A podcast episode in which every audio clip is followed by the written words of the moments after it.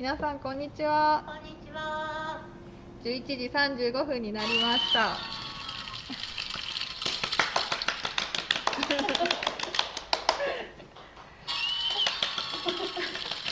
面白い。11時35分になりました。E35 を過ごすための情報を長野県から発信するプロジェクト E35 アット新州がお送りする E35 ラジオです。よろしくお願いしますありがとうございます。今日が初めての放送となります、はいドキドキしております私吉澤真帆ですそして一緒にお送りするのが富松千代子です。はい、斉藤かよみです。よろしくお願いしますすすいません、ずれてます。そうですね私たち3人あの世代も背景も異なるんですけども妊娠出産産後子育てということについてこう語り合うということをやってみたいと思って始めた番組です。よろしくお願いしおます。願いします。ここはですねあの長野県上田市のサイのというところから配信しておりまして後ろが雲の町商店街町のなど真ん中にあるゲストハウスと劇場のある施設です。今日は後ろにガラスのアートが。吊り下がっててね、綺麗綺麗。ね。うん。賑やかで。自由な発想で。うん、富山からのアーティストさんの作品が飾られています。はい。そんなこんなで初回なんですけど。ドキドキですねドキドキしています。どうですか？お二人は。いや、なんとなく始まっちゃったなっていう。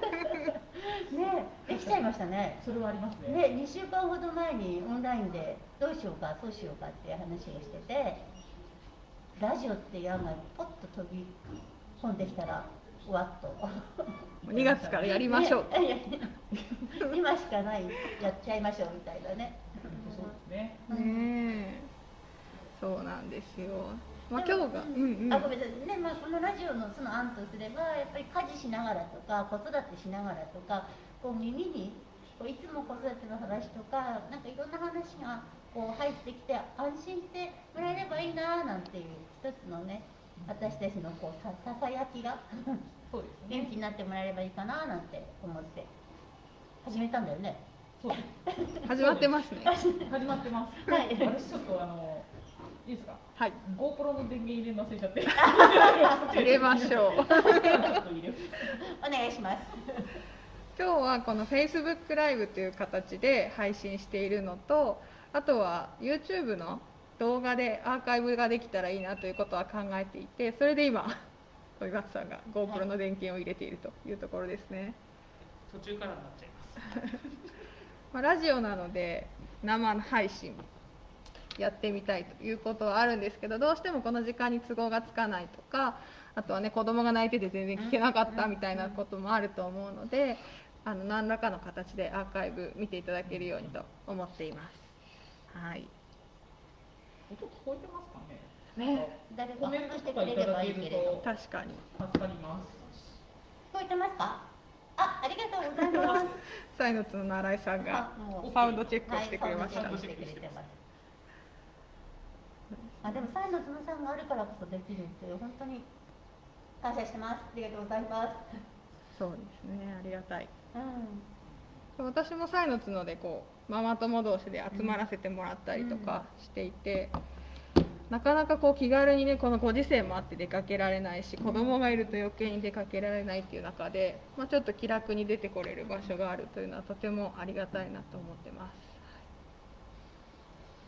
で今日がまあ初回最初の放送配信ということで、まずは今日は私たちが何をやりたいと思ってこう集まっているのかっていうことをご紹介していきたいなということで「はいイーサンゴアット新州ってなーに?」です？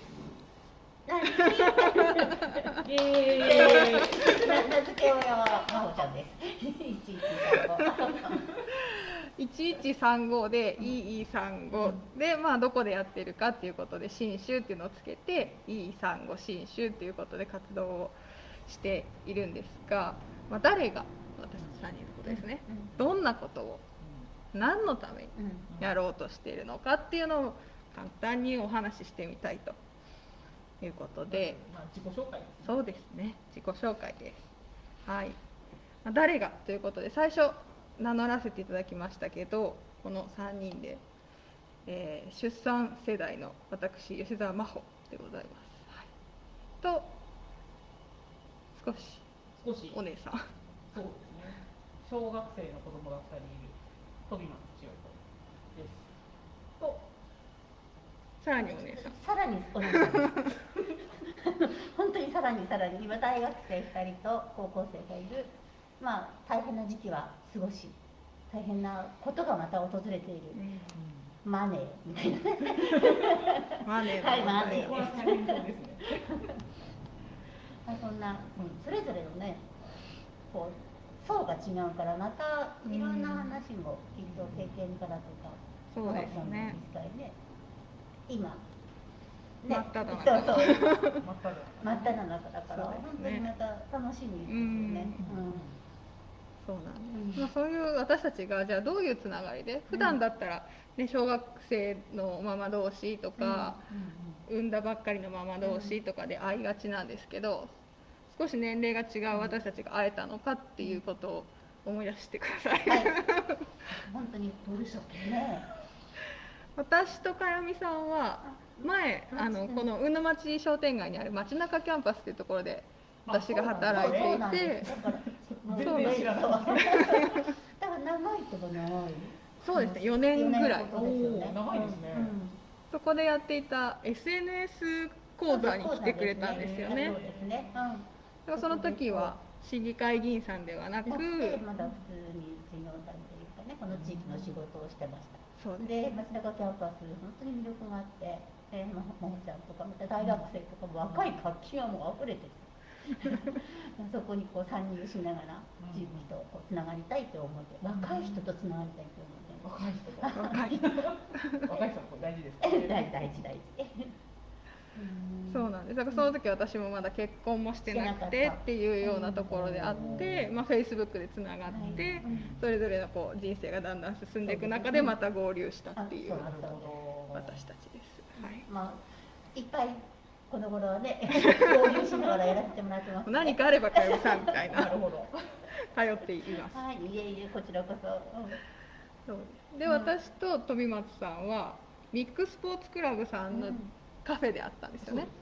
最初に出会ったとこはそうでした。本当にたまたたまま。たま。私通りすがりでみたいな。そうそうそう。えそれ何年前？妊娠中だったの妊娠中でで、す。あ、じゃあに本当に2年ぐらいそ。れでね、なんか入門フォトはい撮ってくださって、なるほど。それで。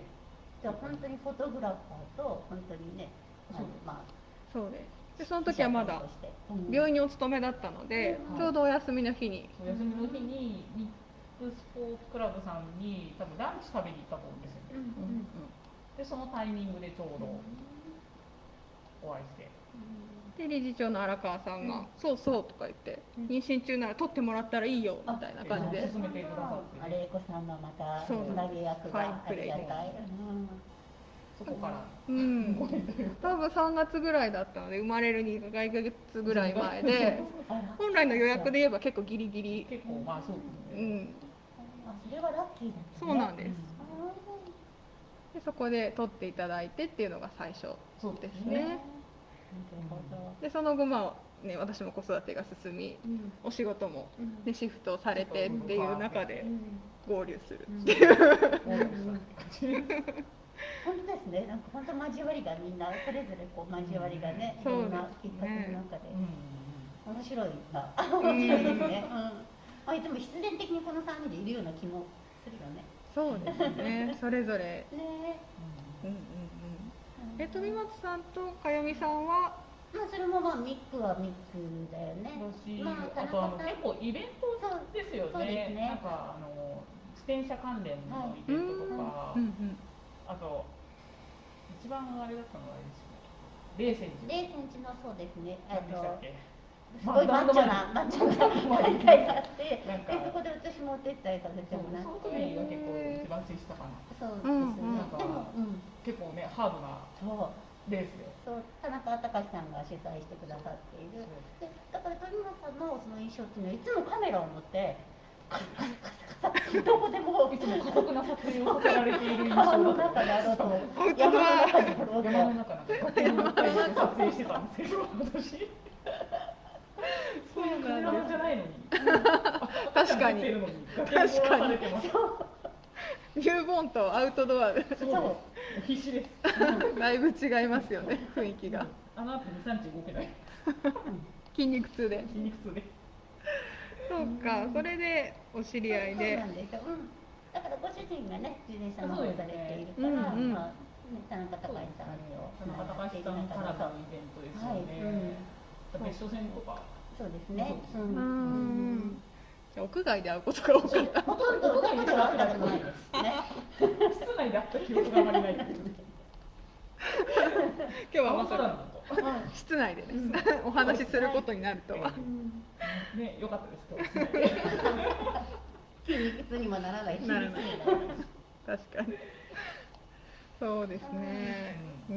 うん。そう考えるとそれぞれのところで出会ってそれぞれのねライフプランっていうかキャリアがこう変わっていく中でタイミングが今ここにピッとあったとうんいう3人なんですよ。そうでなければこうなってないですからね。うね。ん。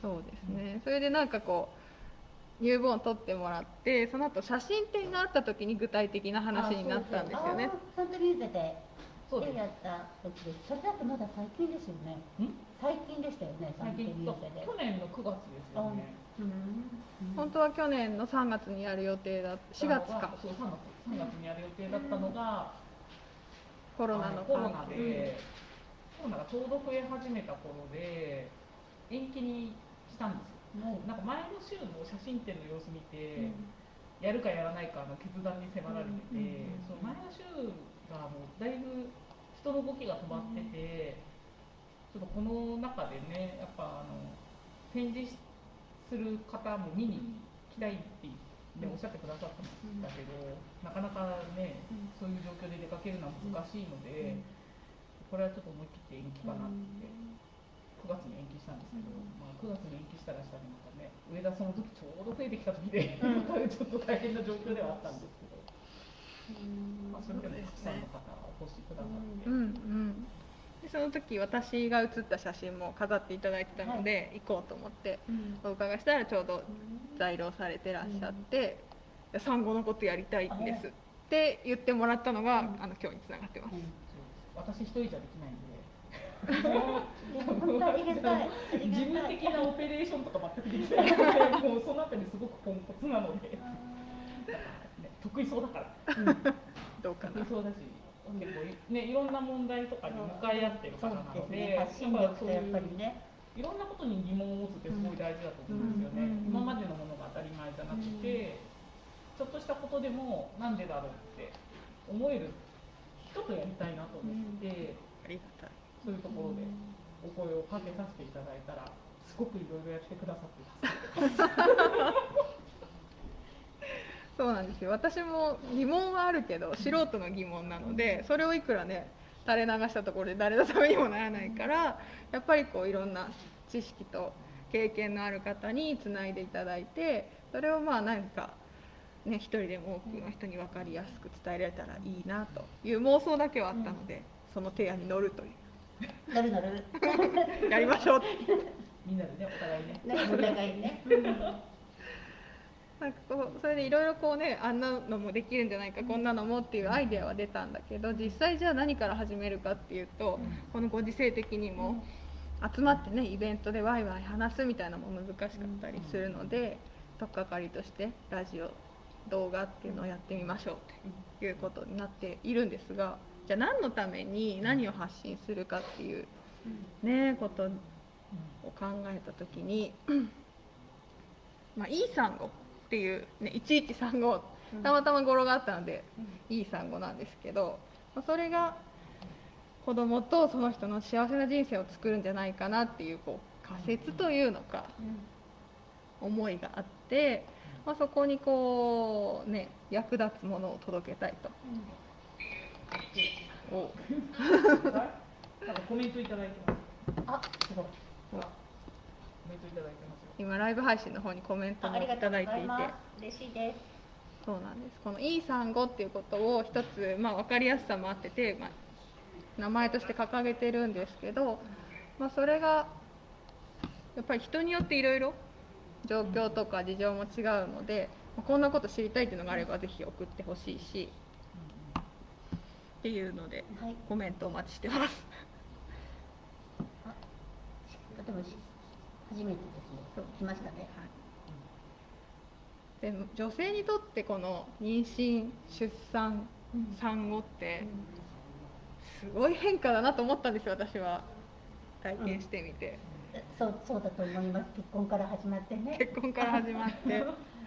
他人同士が一緒に暮らし。うんうん子供ができいやもう本当本当にそうだと思います。なんだろう思い通りにならないことしかない。ことしかない。ことだらけではなく。もうそうもうしかない。思い通りにならない。うんこんなにそんそんなことがあるのかっていうね、うん。ね、独身の時とかは結構ね思い通りにならないことって避けてうん、ことってある程度コントロールができるじゃないですか。でももう家族になったら向かい合うっていうのが大事になってきてす確かごく大変だなって。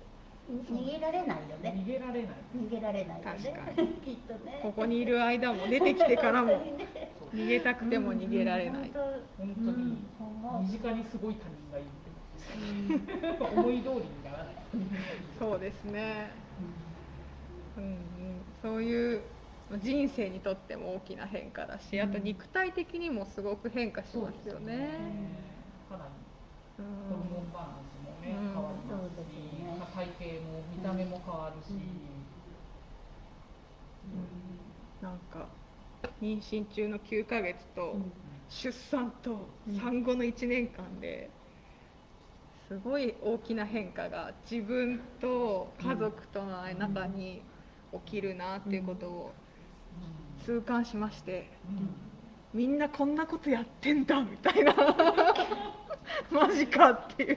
ねママちゃんが今本当な真っ只中だからきっとねリアルに感じてるだろうし、うん。私は本当に本当にずずいぶんそうだったなみたいな、ね、でもだからこそこう伝えていきたい、ううんっていうのは。すいません。すいませんなぜか急にライブ配信が止まってしまいました。な生放送ですからね。初回の生放す送トラブルです。はい。何の話だっけ？イーサの新種って何しようとしてるんだっていう話なんですけど。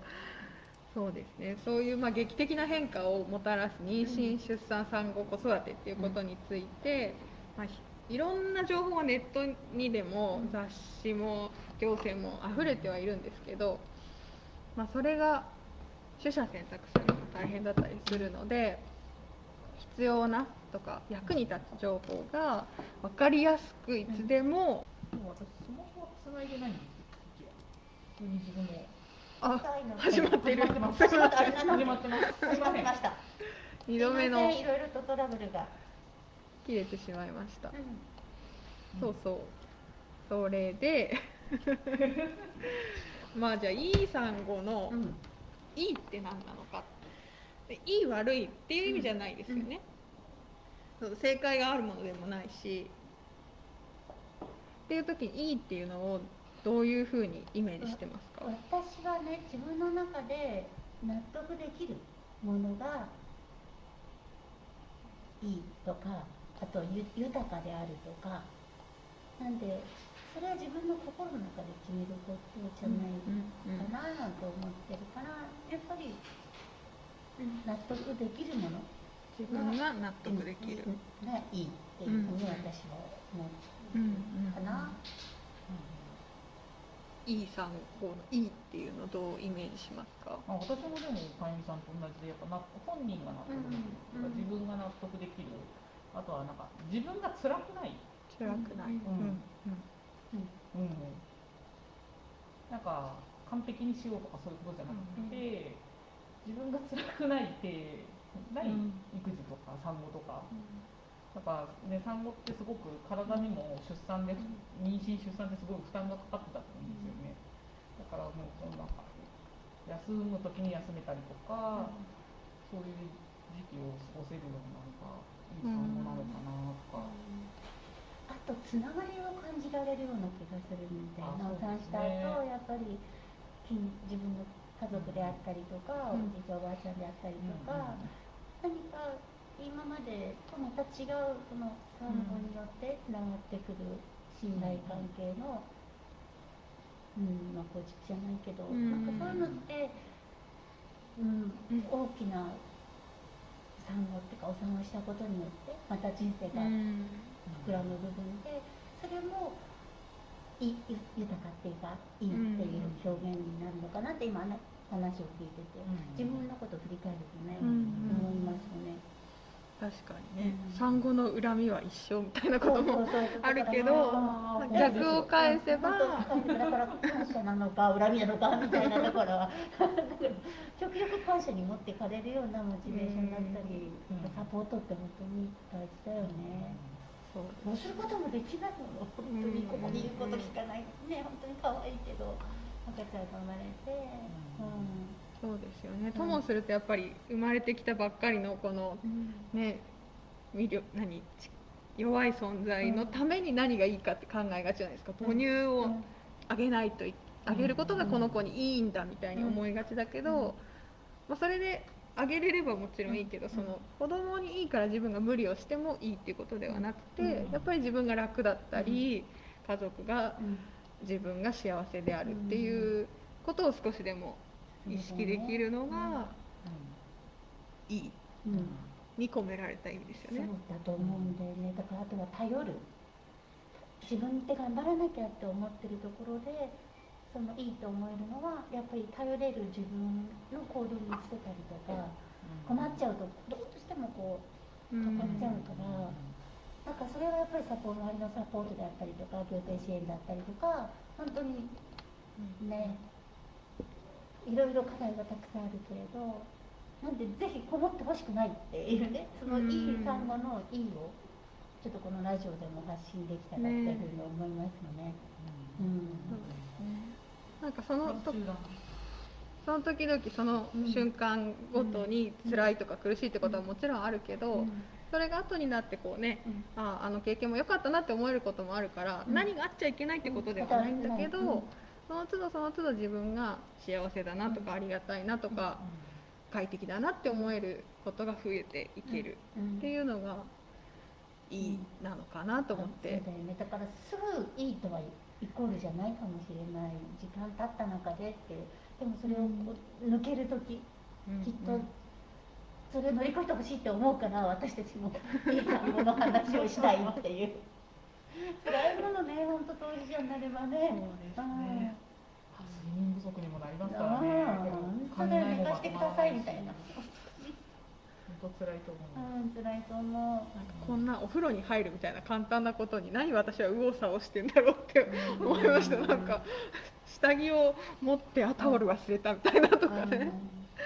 こんなに変わるんだっていうこともあるけどでもまあそれも含めて経験として楽しめるうん。豊かさとして受け入れられるっていうのができたらいいねっていうことを一つ目指していてでじゃあ産後っていうふうにあえて言ってはいるけれどもただ産んだその直後のことを言ってるわけではなくてうん。そこがいいものになるにはやっぱり妊娠中とかうん。妊娠前から知ってたり考えてたりっていうことも大事になるし産んで1年経ったら産後じゃあ一応なくなるけどそれでね子育てが終わるわけではないし第2子第3子っていうことがあるとすれば続いていくので一応期間としてはその妊娠したいないつか子供が欲しいなと思った時からまあどうですかね。一番下の子が小学校入るくらいまでを私は一応産後の範囲としてすごく広くですよ。感覚正式な定義じゃないけどイメージとしては持ってるんですけど。そうだね。子供の子供の今の今ね小学校っていう未就学のところまでっていう真央ちゃんのイメージと私自分の体かな。お母さんの体が回復したあたりで産,、まあ、産後っていうものの一つの区切りかなっていう子供の成長と。どうなんだろう？そこら辺は専門どうのなんですかね。専門家的には。考えたことはない。でも産後っていうかまあもう産後っていうのもそのまま子育てにつながっていくとこなので、うん。うんいつまでは産後とか、そういう話じゃなさそうな感じもしますけどね。うん。うん。その産後のその子供の悩みって別に産後過ぎたらじゃあそのそのね産後にあった子供の悩みがなくなるのかって言ったらそういうわけじゃないじゃないですか。まあそうですうん。ね、常に初めてのこととの戦いなんだなっていうのは、今い一番だよね。一番ヒット通してて分かるんだよね。産後であり妊娠中であり。うん。両方。両方いろいろあるからね。そうですね。産後まあでもその何？スポット的な？うん。産んだ直後のことだけじゃないっていうのは、もう少し長いスパンだと思う。んだよね一番か体の回復ってかなり時間かかるよね。まあそうですうん。ね。産後1年ぐらいやっぱりなんか。うん。あんまり調子上がるかかる産後ってでも疲れますよね。産後産んだ後って何年経っても疲れやすくなってません？それは年は年もそうだし、うんやっぱりそうだね。産前よりやっぱ産後の方がまあ年齢的なものと合わせて疲れやすくなったなとかってすごい感じてはいるんですけど、うん。まあ、体力が落ちてるだけって言われちゃえばそれまでですけど、うん。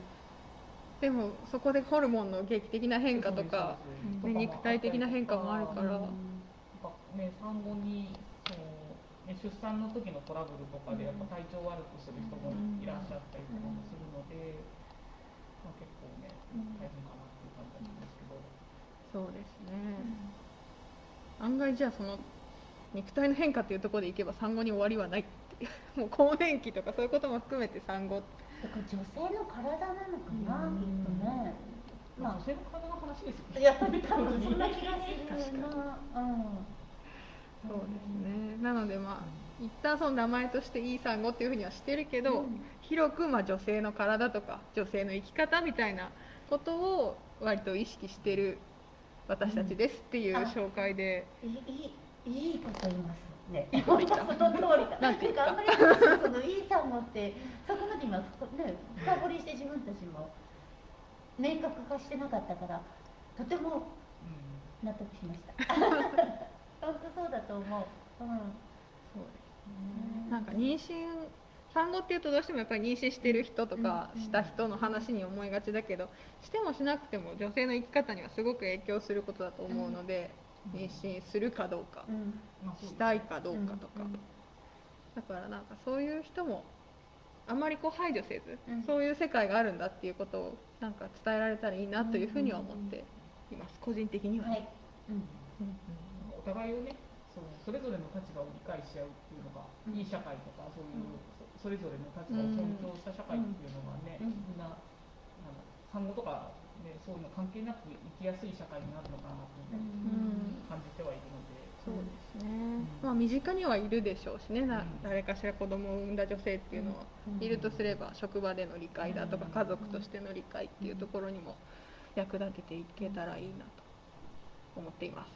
はい、はい。まあ、まあ私もねなんか産んだ後やっぱり親になって、その自分がやってもらったことのありがたさとか母親にねなんかそそのつながりっていうのはあの産後の、まあ、いい産後っていうかその豊かになったって部分は親に感謝したよね。ううん。んそうですね、周りの見方変わりますよね。変わります。本当に変わります。変わりたくないって思ってたけど変わった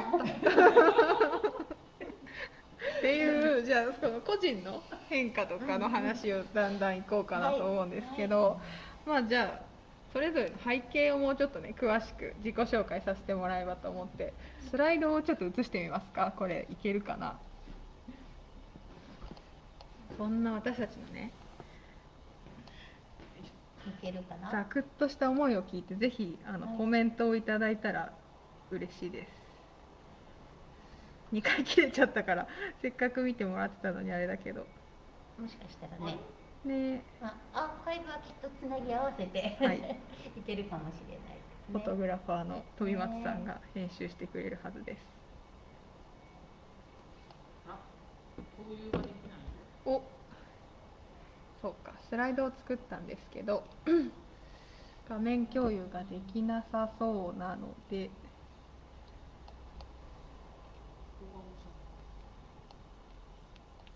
どうしようか。口頭で説明します。口頭で説明しますか？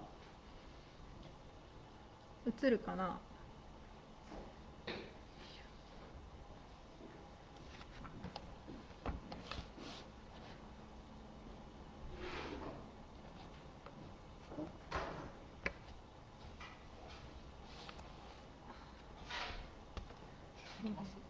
あそれそれアップにします私。ねしてみてもらおうかなと w i f i につながっちゃったけど。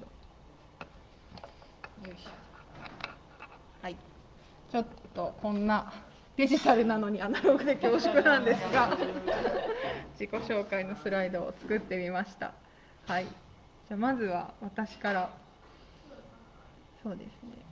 悩める妊産婦っていうふうに書かせてもらったんですけど私は、えっと、85年生まれ30今度6歳ですで長野県の出身で高校卒業してからはあの広島に進学しまして、そこで10年。で山口で1年間働いて上田に転職で帰ってきたと。でそこの帰ってきた後に出会った人と結婚して2018年に、えー、と一応病院に通ったんですよ。でタイミング法っていうことに一応なってであの妊娠をしまして2019年に1人目を産みあました。少し治療的なものですいやでもね本当通ってエコーを見てあ排卵しそうなので今夜みたいな。で2日後に来てくださいって言われていてあまだもうちょっと思ったより大きくなってないから今夜って言われてみたいな。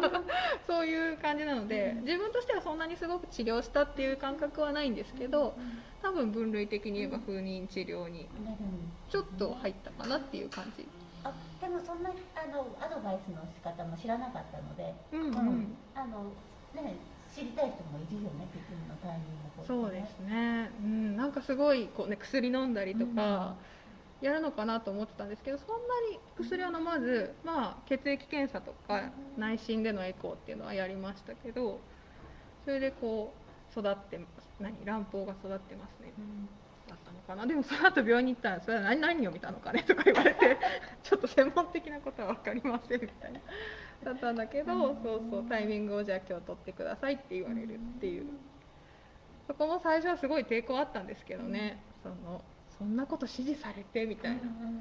だけど意外にそのエコーで自分のその何卵子の元があこんな風になってるんだっていう生理のメカニズムみたいなものを目の当たりにしたので割となんかそうかってちょっとワクワクっていうか、妊娠に対するこうちょっとした現実感みたいなのを持ててすごくなんていうのかな楽しかったというか、あ良かったなと思いました。であの基礎体温とかもつけてたのであ基礎体温とその排卵の日にちのズレっていうかそういうのも分かってほうほうと思った経験ですした そうなんか体温下がったらうん排卵じゃないんだみたいな。うん。1日とか2日とかちょっとずれるみたいなのを聞いてあそうかタイミングの取り方ってそうするんだみたいな感じでしたね。でえっ、とだから今1人目が1歳8ヶ月もうすぐ9ヶ月になる子がいます、はい、でえっ、と今は第2子妊娠中で18週なので5ヶ月かな。6月に2人目を産む予定です。腹帯はちょうどそうですね。犬の日先月やって。おめでとうございます安定期というやつに入り。そう。でも1人目の時も思いましたけど、その10月とかに検査薬やって、うん11月に初めて病院行ってとか、そこから検診なんですけど月に1回しかないからこの4ヶ月5ヶ月ってあんまり病院に行って教えてもらったりとか、その妊娠のことって分かんないまま過ごすんだなっていうのをすごい、まあ、2回目にしてうん。改めて感じてますなのでいろいろ前回の妊娠の時も思ったし今回もやっぱり知りたいし情報って必要だなっていうことを感じているというのが私の状況です。はい。はい。この辺ですね。そうですね。見えてるかな？で私自身のそのもう少しなんていうのかな。流れ的にはそんな感じなんですけど背景とするとあの母も祖母も産後すその十月とかお腹で育てたんだけど、産んだ後のトラブルで子供を亡くしてるんです1人ずつ。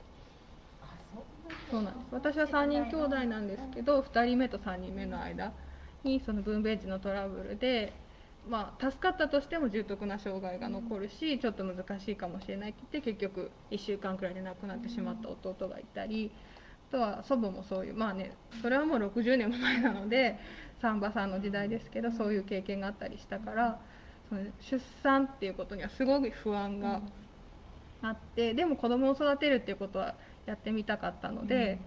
あの学生時代からその予定もないのにこう関心を持って あのパパ学級のことをブログを見ていたりとかそういう人でしたね。えじゃあ10年くらい興味を持ってそうですねすごく、うん、知りたかったしどうしたらその自分が産む時安全なんだろうみたいなことも気にはなってました。だからなんか勢いでとかあんまりこう思えずに夫にもちゃんと欲しいっていうことを思ってほしいしとか、そういうなんていうのかな意識が高いというのか求めるものがわがままというのか、そういうことはあったと思います。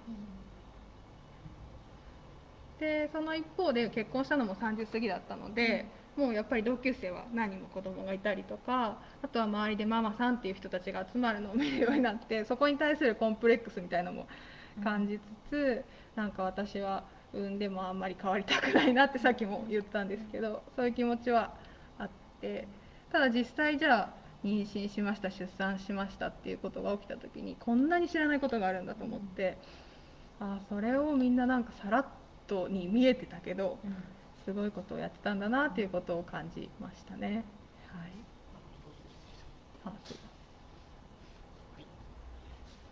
であとはそうやって自分と同じように知らないっていうことによって不安を感じてたりとか子供欲しいってこう言えない、まあ欲しい子供が欲しいってどういう感覚やねんっていう感じなんですけどそういうことを口にする友達もいたりするのでなんかそういう人たちにとってもなんか一経験ではあるけど何かが伝えれたりとかもっといろんなことが伝えれたらあ自分も産もうかなって思えるのかなっていうふうには思っているというのが私の関心であり背景です。つい喋りすぎちゃった。いや思いがあるから思いがね。うん前のめりになって喋っちゃう。大事すいません次よあゆみさんも自己紹介ですか？はい。すみませんね、飛び松さん、腕大変そう。腕腕大変ですね。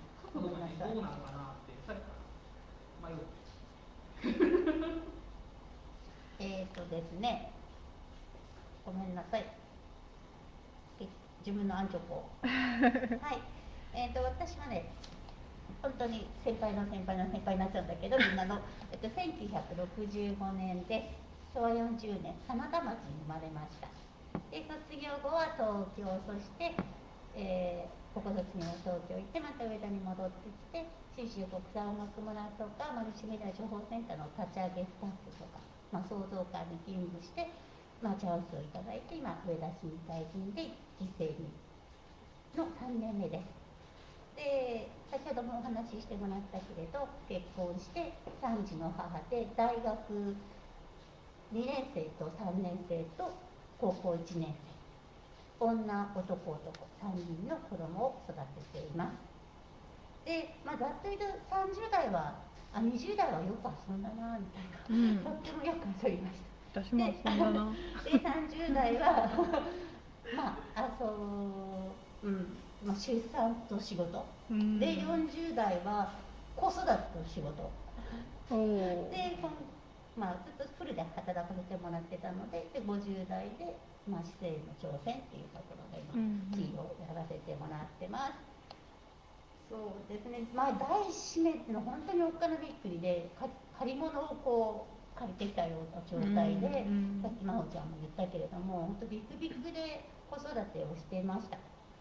で本当社会復帰1年しか育休を取れなかったのでうん社会とこう離れた中で本当に戻れるのかなっていう不安で不安で、で、まあ、まあ戻らせてもらって。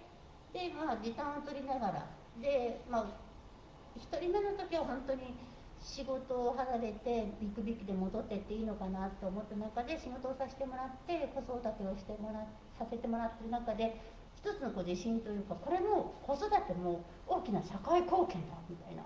自分で勝手にこう思いながらあのこれはこれそれはそれじゃなくて自分のやってることが一つの社会貢献だと思ってあの、まあ、そういう意気込みで2人目を育てながら仕事をしてました。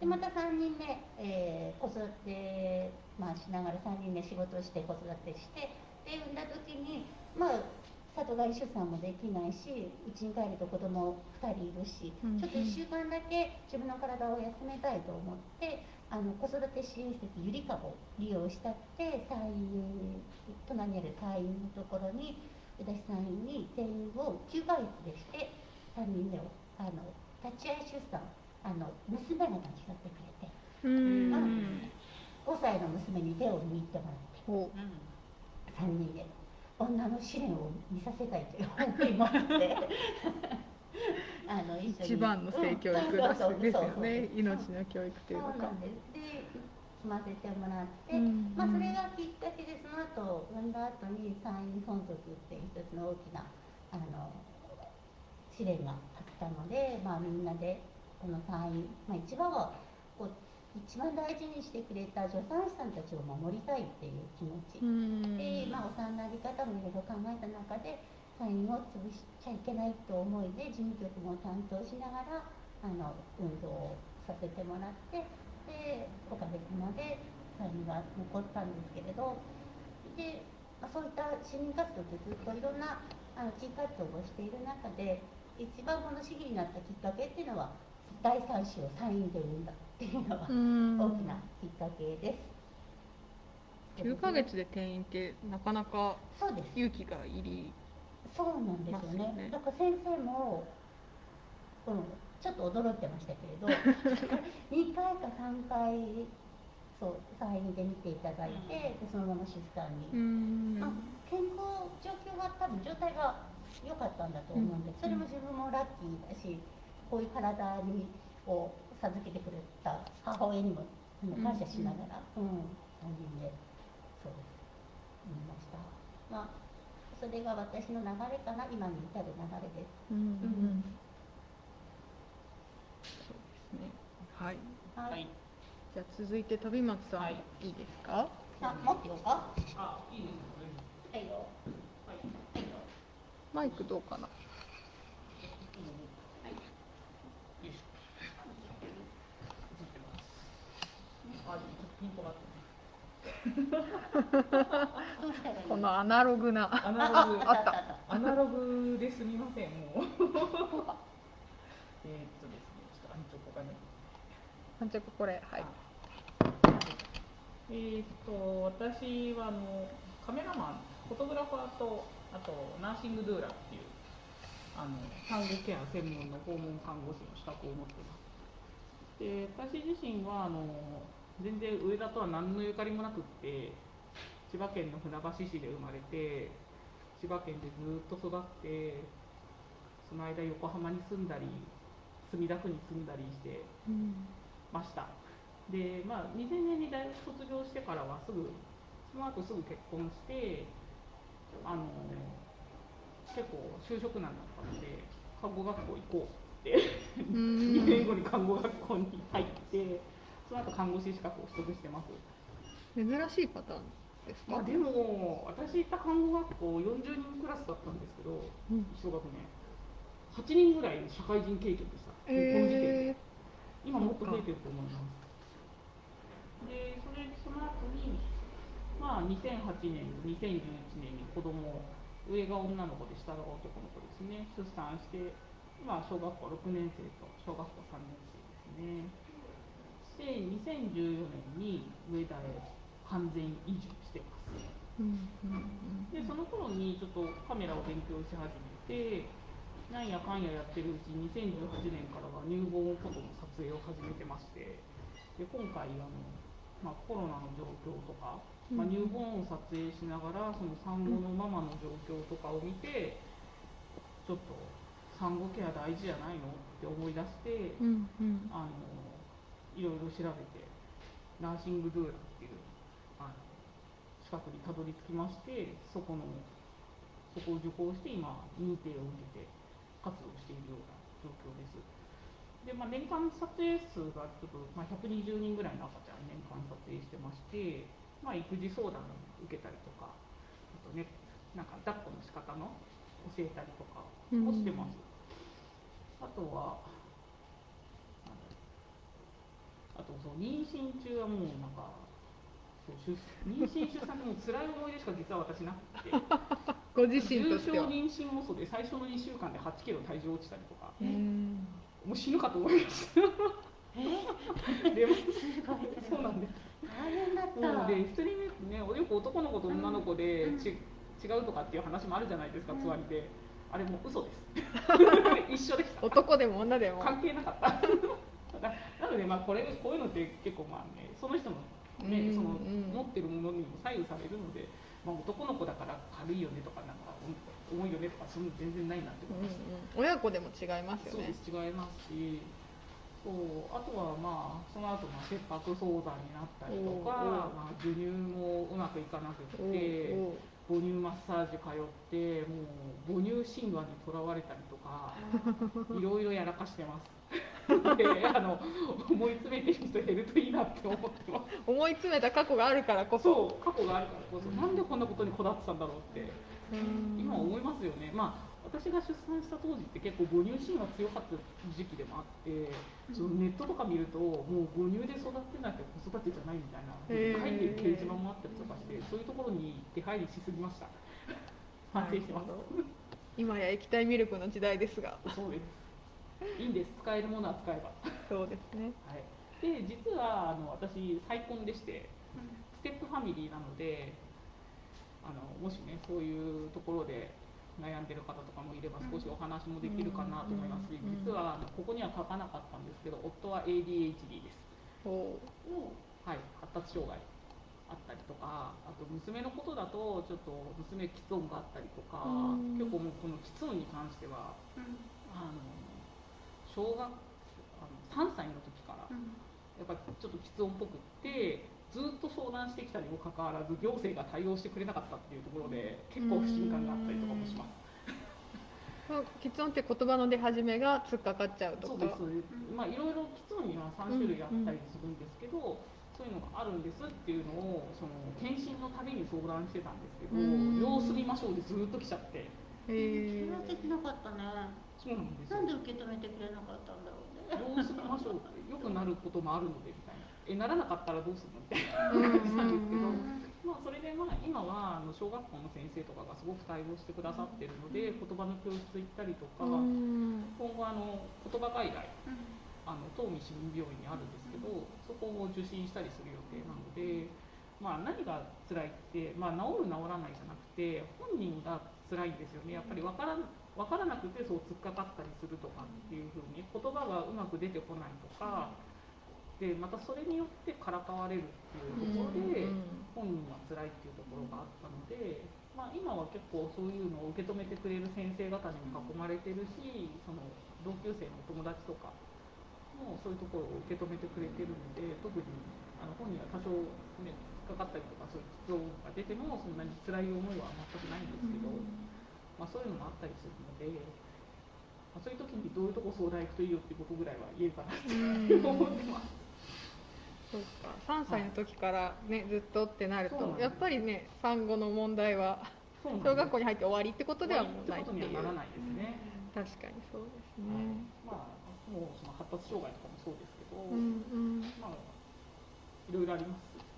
なかなか、またおいおい聞こうか。大変だな。いろいろあるよねそうですね産後にもっと直結した話でいくと入門フォトっていうのはうんもうちょっと説明してもらってもいいですか？ニューボーンフォト。とは？ニューボーンフォトは、まあ、一般的にまあニューボーンっていうぐらいなので、ここに出せるかな？あのちゃんの写真あなるほどねはい。新生児で撮影するんですけど、まあ、生後が一般的なのが21日ぐらいまでで撮3影週間か。3週間。で撮影するとは言われてます。あ写真が出ます。はい。そうそう。なんかわいい。これとかあ 見えるかな？ちょっとこれで見えないかな、はい。あ私がやる。あいいよいいよ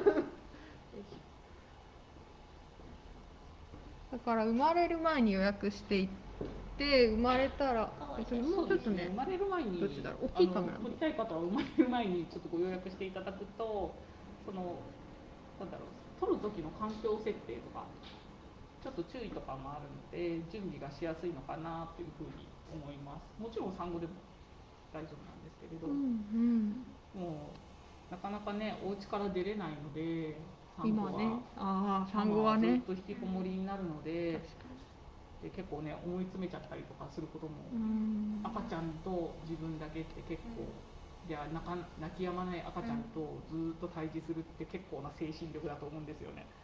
そういう時に、まあ、ちょっと呼んでいただければ撮影しながら私ほとんど赤ちゃんの世話しているのでお世話するので少し休めるっていうか気が楽になる時間は設けられるのかなっていうふうに思ってます。そうですね。あとはまあ両親学級がね今だいぶなくなってるので、あの両親学級で知りたかったこととかもうん。その時に聞いてくださればお教えすることもできますし、うん。結構あの沐浴がの指導がなかなか今でできてないっていう話も聞きますのでなんか YouTube で流してくれてましたよね。あそうですね。まあれはもうさらっとやってる様子だけなんですけど、まあなんか退院の前前に1回だけ見学して終わりというところも多いというふうには聞いてますのでそういうところで不安抱えるんであればまあちょっとお声かけいただければというふうに思ってます。またググってくださいはいそうですあとはそうですねナーシングドゥーラとかもなかなか聞き慣れない人もいるかもしれないのでまたそうですね。ナーシングルーラーは私多分長野県で最初だと思うので、あの他にね産後ドゥーラさんとかもいらっしゃるんですけど、はいはい。あの看護師資格を持ってるナーシングドゥーラーは多分私が長野県初うんうんうん。だと思います。そのドゥーラっていうのはうん産後のケアをそうなんか寄り添う人寄り添う人、うん。うんうんうん。っていう意味ですね。もともと産後ドゥーラさんが最初に行って、そこからなんかちょっと派生し派生したっていう言い方もあれですぱ看護職だからできる産後ケアっていうところで、うん。あのちょっと看護師っていうところで特化してるような、今はすごい増えてきてますね。うんそうなんですね、すごい増えてきて、全国的にどこの県にもいるっていうところまでは行ってないですけど、へー。まあまあ、東京とかは結構ん。活発的に動いてます、活動的に動いてますし、結構意見交換とかはしたりしてるので、全国のそのナーシングドゥーラーの中で、っていうので、まあ、どんどん広がっていくといいなっていうふうに、結構ね、訪問看護っていうと、ね、高齢者とか、障害をお持ちの方とか、そういうところだけに限定されがちですけど、本当、産後の方が、産後も必要だなみたいな。産後が必要だと。思そう。う ね。特にね、里帰りが当たり前じゃないので、ね行政は結構ね、産後は手伝ってくれる人いるんですよねっていう前提から入りますけど、誰が手伝ってくれますかとかいきなり聞かれますけど、聞かれます。そこ、それはないからみたいな、それこそ私はもう、産む予定はもう全くないので、あれですけど、私みたいに完全移住した人とかは、もう手伝いに来てもらうこと自体が難しいので。ってなると、ね、そうじゃなくてもいろんな家庭の、ね、事情で難しい方もたくさんいらっしゃるので、そういうところでなんかもうちょっと支える人も増えるといいなというふうには、そうですよね、自分がワンオペでやるか夫とやるか、だけじゃないだけだとねまたうん。旦那さんもねお仕事して帰ってきてからっていうのもすごい負担だと思うので、そこのなんか2人でそのご夫婦で相談してちょっと難しくてでも他の人に頼めそうなところはもう外部にお願いするっていう制度とか、そういうところのハードルも下がっていけばいいのかなというふうに。で最終的にはもう私たちもう司令となんかフェードアウトして2人でうどんんどんその社会とかとつながりながら育児をしていけるようになったらいいのかなというふうに。思当にできないところを手伝いに行くというか、産後ドゥーラと言いながらやっぱりそこに至るには3000から2人でどうやって産後を迎えようかっていう話があってです。でできる環境ですよねナーシングドゥーラとかだと1回目ちょっとカウンセリングにお伺いしてそのご夫婦の役割分担のところから入らせてもらって、うん。ここはじゃあ旦那さんできますね、うん。ここはじゃあママができますねとかっていう話をしています。すごい整えるっていう今のね産前の2週間とか、どのくらいの2ヶ月前ぐらいから予約で入ってくれるどうですかね、でも妊娠中さんやっぱり2ヶ月前ぐらいから予約していただいた方が、うん役割を整えてくださる役目っていうのも、うん、結構ね、構想で話し合ってるだけじゃ進まないので、なんかこっちにはなんかまあチェックシートとかもありますので、うん。チェックシートでこう、ここはじゃあパパができそう、こっちはママができそう。うんあありがじゃあここは難しいから、じゃあここはなんかガイド入れた方がいいんじゃないみたいな。うん。ことをやります。ナーシングドゥーラって。ね。実はやってます。確かに。私もじ里帰りしなくって夫とやろうって言ってでも自分はやっぱり不安だから話し合いたいって言うんだけど夫はなんとかなるよみたいな感じで話し合おうとするとこう押し付け合いっていうかお互いが分かんないことに対してああでもないこうでもないって言ってるのでこれはなんて不毛なんだろうと思ってたからでそういう時にね飛びさん入ってくれて整えてくれてしっかり見える化してくれるとより多分もうそれだけでも楽になると思うんですよね。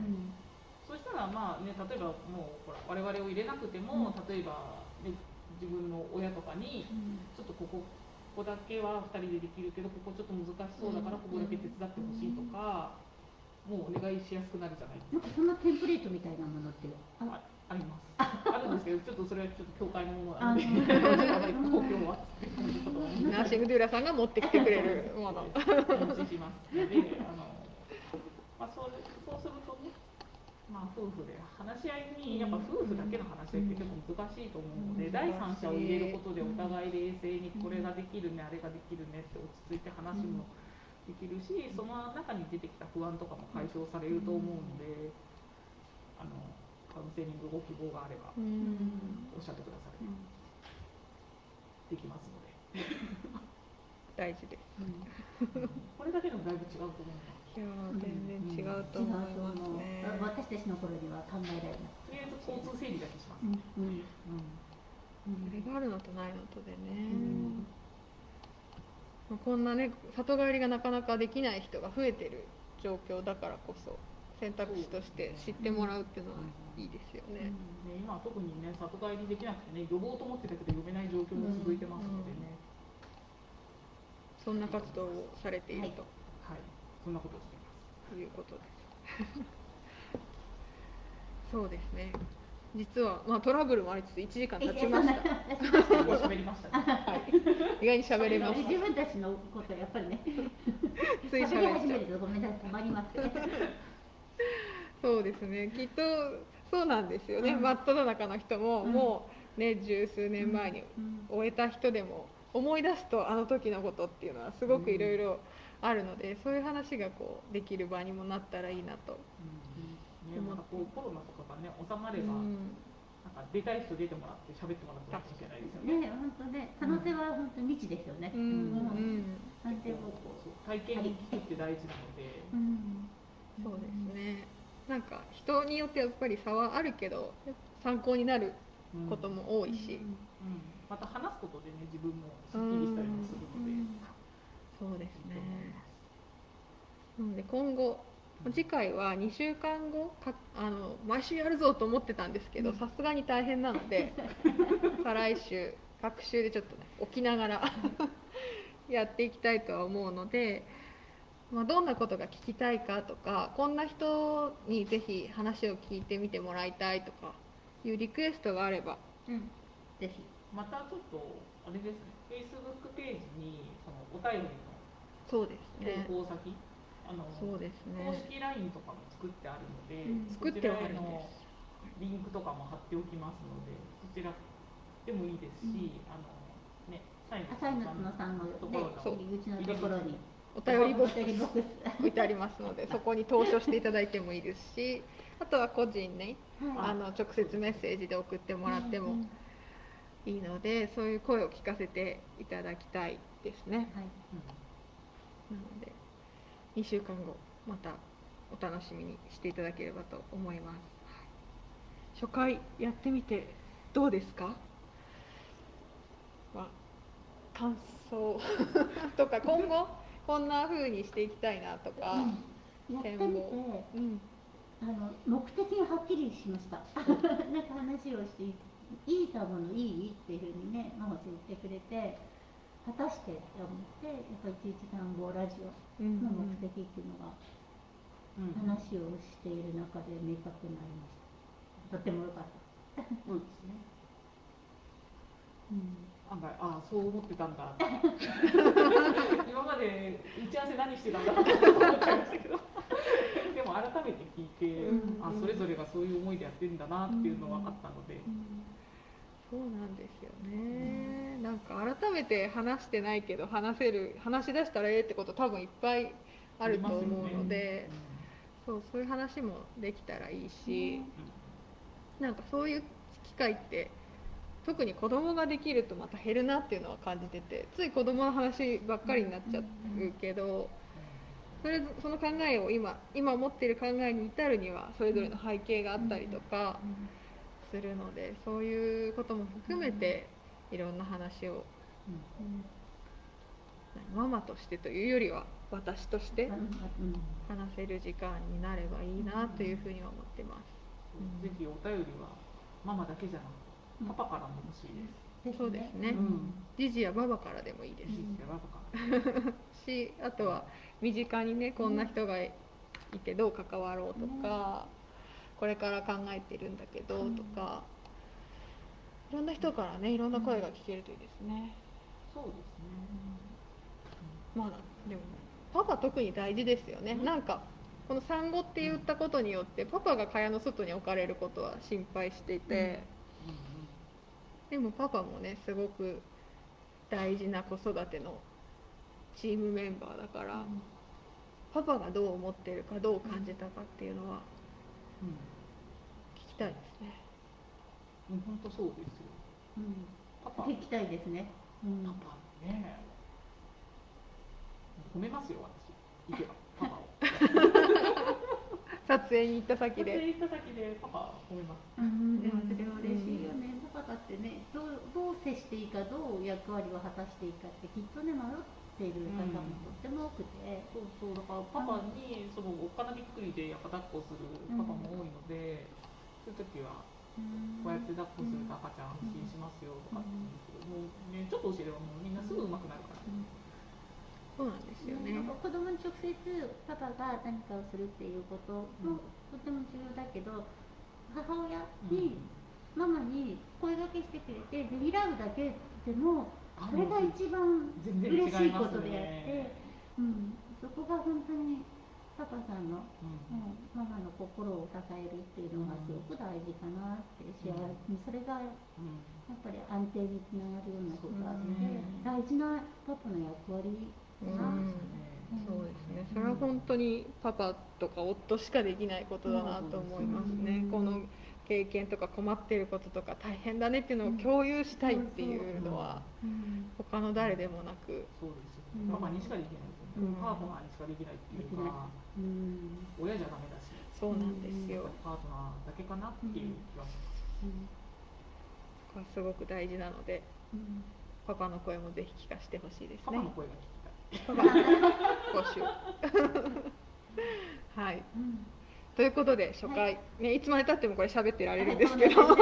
再来週に撮っておきたいと思いますのでまた、えー、と17日はい。の水曜日はい。1135 11時35分にはい。お会いできればと思います。今日はありがとうございましありがとうごたざいました。ありがとうございました。あれなんなかった？ドドンガナ。どうぞどうがバイバイ。りがとうございます